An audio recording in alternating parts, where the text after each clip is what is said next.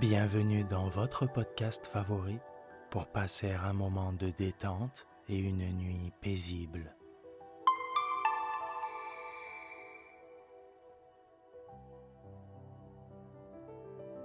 Installez-vous confortablement et profitez chaque soir de votre moment de relaxation avec le podcast Dormir sans souci.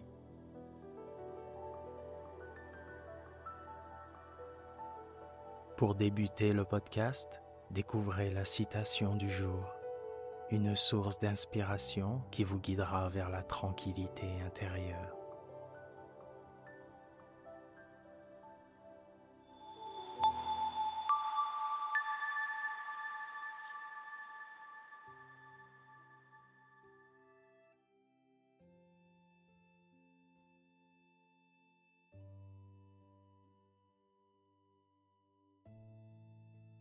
Notre citation du jour nous a été envoyée par notre abonné Marion d'Orgeval. Tout ce qui est impossible reste à accomplir. Cette citation de Jules Verne évoque une perspective audacieuse et inspirante sur les défis de la vie. Elle souligne la capacité infinie de l'humanité à repousser les limites et à réaliser l'inimaginable. Cette citation nous invite à embrasser l'aventure, à croire en nos rêves les plus fous et à persévérer dans la poursuite de nos objectifs, même lorsque les obstacles semblent insurmontables. C'est un rappel bienveillant que rien n'est hors de portée pour ceux qui osent imaginer et agir avec courage et détermination. Merci Marion. Et merci à toutes et tous de continuer à nous soutenir en vous abonnant au podcast et en le partageant auprès de vos proches.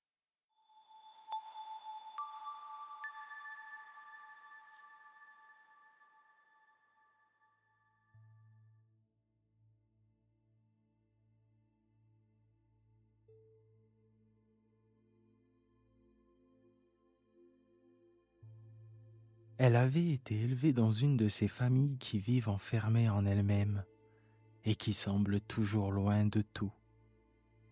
Elles ignorent les événements politiques bien qu'on en cause à table. Mais les changements de gouvernement se passent si loin, si loin qu'on parle de cela comme d'un fait historique, comme de la mort de Louis XVI ou du débarquement de Napoléon. Les mœurs se modifient, les modes se succèdent. On ne s'en aperçoit guère dans la famille calme où l'on suit toujours les coutumes traditionnelles. Et si quelques histoires scabreuses se passent dans les environs, le scandale vient mourir au seuil de la maison. Seul le père et la mère, un soir, échangent quelques mots là-dessus, mais à mi-voix, à cause des murs qui ont partout des oreilles. Et discrètement, le père dit Tu as su cette terrible affaire dans la famille des Rivoiles. Et la mère répond Qui aurait jamais cru cela C'est affreux. Les enfants ne se doutent de rien, et ils arrivent à l'âge de vivre à leur tour avec un bandeau sur les yeux et sur l'esprit sans soupçonner les dessous de l'existence, sans savoir qu'on ne pense pas comme on parle et qu'on ne parle point comme on agit, sans savoir qu'il faut vivre en guerre avec tout le monde, ou du moins en paix armée, sans deviner qu'on est sans cesse trompé quand on est naïf, joué quand on est sincère, maltraité quand on est bon. Les uns vont jusqu'à la mort dans cet aveuglement de probité, de loyauté et d'honneur, tellement intègres que rien ne leur ouvre les yeux. Les autres, désabusés, sans bien comprendre, trébuchent éperdus, désespérés, et meurent en se croyant les jouets d'une fatalité exceptionnelle, les victimes misérables d'événements funestes et d'hommes particulièrement criminels. Les Savignols marièrent leur fille Berthe à dix-huit ans. Elle épousa un jeune homme de Paris, Georges Baron, qui faisait des affaires à la bourse. Il était beau garçon, parlait bien, avec tous les dehors probes qu'il fallait. Mais au fond du cœur, il se moquait un peu de ses beaux-parents attardés, qu'il appelait entre amis mes chers fossiles. Il appartenait à une bonne famille, et la jeune fille était riche. Elle l'amena vivre à Paris. Elle devint une de ces provinciales de Paris dont la race est nombreuse. Elle demeura ignorante de la grande ville, de son monde élégant, de ses plaisirs, de ses costumes. Comme elle était demeurée ignorante de la vie, de ses perfidies et de ses mystères. Enfermée en son ménage, elle ne connaissait guère que sa rue. Et quand elle s'aventurait dans un autre quartier, il lui semblait accomplir un voyage lointain en une ville inconnue et étrangère. Elle disait le soir, J'ai traversé les boulevards aujourd'hui. Et deux ou trois fois par an, son mari la menait au théâtre C'étaient des fêtes dont le souvenir ne s'éteignait plus et dont on reparlait sans cesse. Quelquefois, à table, trois mois après, elle se mettait brusquement à rire et s'écriait Te rappelles-tu cet acteur habillé en général et qui imitait le chant du coq? Toutes ces relations se bornaient à deux familles alliées qui pour elle représentaient l'humanité. Elle les désignait en faisant procéder leur nom des articles les, les Martinets et les Michelin. Son mari vivait à sa guise, rentrant quand il voulait, parfois au jour levant, prétextant des affaires, ne se gênant point, sûr que jamais un soupçon n'effleurerait cette âme candide. Mais un matin, elle reçut une lettre anonyme. Elle demeura éperdue, ayant le cœur trop droit pour comprendre l'infamie des dénonciations, pour mépriser cette lettre dont l'auteur se disait inspiré par l'intérêt de son bonheur et la haine du mal et l'amour de la vérité. on lui révélait que son mari avait depuis deux ans une maîtresse, une jeune veuve, Madame Rosset, chez qui il passait toutes ses soirées. Elle ne sut ni feindre, ni dissimuler, ni épier, ni ruser. Quand il revint pour déjeuner, elle lui jeta cette lettre en sanglots et s'enfuit dans sa chambre. Il eut le temps de comprendre, de préparer sa réponse, et il alla frapper à la porte de sa femme. Elle ouvrit aussitôt, n'osant pas le regarder. Il souriait, il s'assit, l'attira sur ses genoux, et d'une voix douce un peu moqueuse. Ma chère petite, j'ai en effet pour amie Madame Rosset que je connais depuis dix ans et que j'aime beaucoup. J'ajouterai que je connais vingt autres familles dont je ne t'ai jamais parlé, sachant que tu ne recherches pas le monde, les fêtes et les relations nouvelles. Mais, pour en finir une fois pour toutes avec ces dénonciations infâmes, je te prierai de t'habiller après le déjeuner et nous irons faire une visite à cette jeune femme qui deviendra ton amie, je n'en doute pas. Elle embrassa à plein bras son mari et par une de ces curiosités féminines qui ne s'endorment plus une fois éveillées, elle ne refusa point d'aller voir cet inconnu, qui lui demeurait malgré tout un peu suspecte. Elle entra dans un petit appartement coquet, plein de bibelots, orné avec art, au quatrième étage d'une belle maison. Au bout de cinq minutes d'attente dans un salon assombri par des teintures, des portières, des rideaux drapés gracieusement, une porte s'ouvrit et une jeune femme apparut, très brune, petite, un peu grasse, étonnée et souriante. Georges fit les présentations. Ma femme, Madame Julie Rosset. La jeune veuve poussa un léger cri d'étonnement et de joie et s'élança, les deux mains ouvertes. Elle n'espérait point, disait-elle, avoir ce bonheur, sachant que Madame Baron ne voyait personne. Mais elle était si heureuse, si heureuse. Elle aimait tant Georges, Elle disait Georges tout court, avec une fraternelle familiarité. Elle avait une envie folle de connaître sa jeune femme et de l'aimer aussi. Au bout d'un mois, les deux nouvelles amies ne se quittaient plus. Elles se voyaient chaque jour, souvent deux fois, et dînaient tous les soirs ensemble, tantôt chez l'une, tantôt chez l'autre. Georges, maintenant, ne sortait plus guère, ne prétextait plus d'affaires, adorant, disait-il, son coin du feu.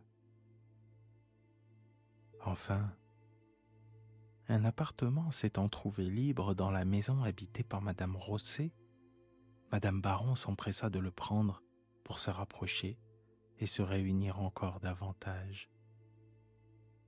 Et pendant deux années entières, ce fut une amitié sans un nuage, une amitié de cœur et d'âme, absolue, tendre, dévouée, délicieuse.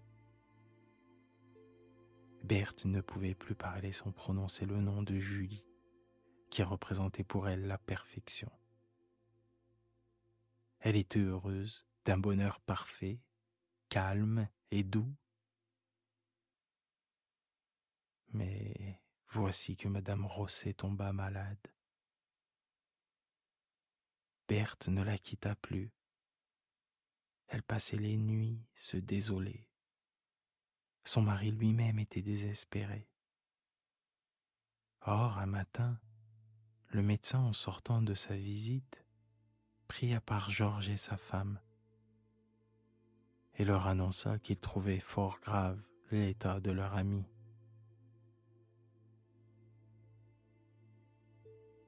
Dès qu'il fut parti, les jeunes gens atterrés s'assirent l'un en face de l'autre, puis brusquement se mirent à pleurer. Ils veillèrent la nuit tous les deux ensemble auprès du lit, et Berthe, à tout instant, embrassait tendrement la malade, tandis que Georges, debout devant les pieds de sa couche, la contemplait silencieusement avec une persistance acharnée.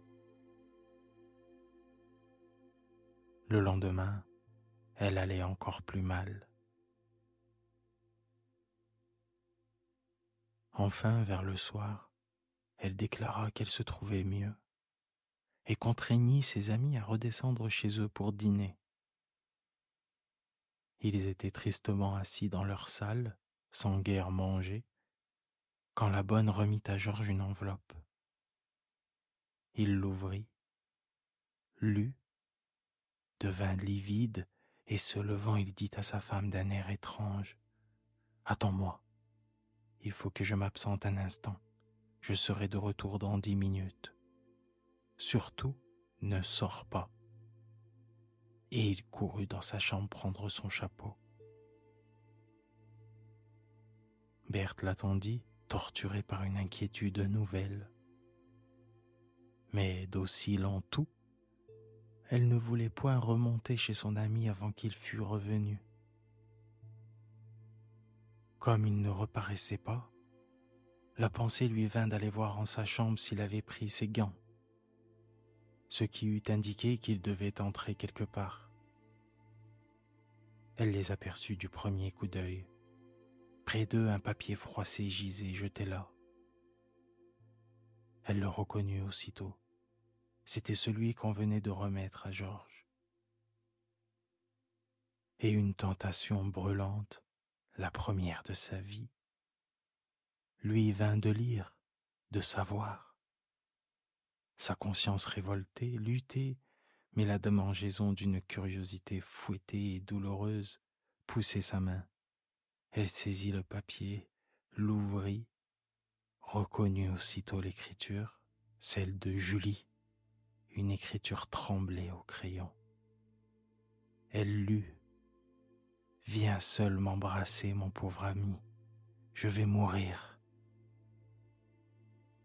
Elle ne comprit pas d'abord et restait là stupide, frappée surtout par l'idée de mort. Puis soudain, le tutoiement saisit sa pensée, et ce fut comme un grand éclair illuminant son existence, lui montrant toute l'infâme vérité, toute leur trahison, toute leur perfidie. Elle comprit leur longue astuce, leur regard, sa bonne foi jouée, sa confiance trompée. Elle les revit l'un en face de l'autre, le soir sous l'abat-jour de sa lampe, lisant le même livre, se consultant de l'œil à la fin des pages. Et son cœur, soulevé d'indignation, meurtri de souffrance, s'abîma dans un désespoir sans bornes. Des pas retentirent. Elle s'enfuit et s'enferma chez elle. Son mari bientôt l'appela. Viens vite, Madame Rosset va mourir. Berthe parut sur sa porte et la lèvre tremblante. Retournez seule auprès d'elle, elle n'a pas besoin de moi. Il la regarda follement abruti de chagrin, et il reprit Vite, vite, elle meurt. Et Berthe répondit Vous aimeriez mieux que ce fût moi. Alors il comprit peut-être et s'en alla, remontant près de l'agonisante. Il la pleura sans dissimulation, sans pudeur, indifférent à la douleur de sa femme qui ne lui parlait plus, ne le regardait plus, vivait seul muré dans le dégoût, dans une colère révoltée, et priait Dieu matin et soir. Ils habitaient ensemble pourtant, mangeaient face à face, muets et désespérés. Puis il s'apaisa peu à peu, mais elle ne lui pardonnait point et la vie continua, dure pour tous les deux. Pendant un an, ils demeurèrent aussi étrangers l'un à l'autre que s'ils ne se fussent pas connus. Berthe faillit devenir folle.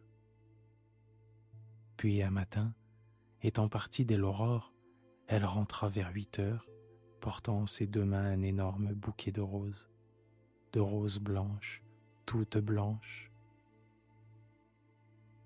et elle fit dire à son mari qu'elle désirait lui parler. Il vint inquiet, troublé. Nous allons sortir ensemble, lui dit-elle. Prenez ces fleurs, elles sont trop lourdes pour moi. Il prit le bouquet et suivit sa femme. Une voiture les attendait, qui partit dès qu'ils furent montés. Elle s'arrêta devant la grille du cimetière. Alors Berthe, dont les yeux s'emplissaient de larmes, dit à Georges conduisez-moi à sa tombe. Il tremblait sans comprendre, et il se mit à marcher devant tenant toujours les fleurs en ses bras. Il s'arrêta enfin devant un marbre blanc et le désigna sans rien dire. Alors elle lui reprit le grand bouquet et se genouillant le déposa sur les pieds du tombeau.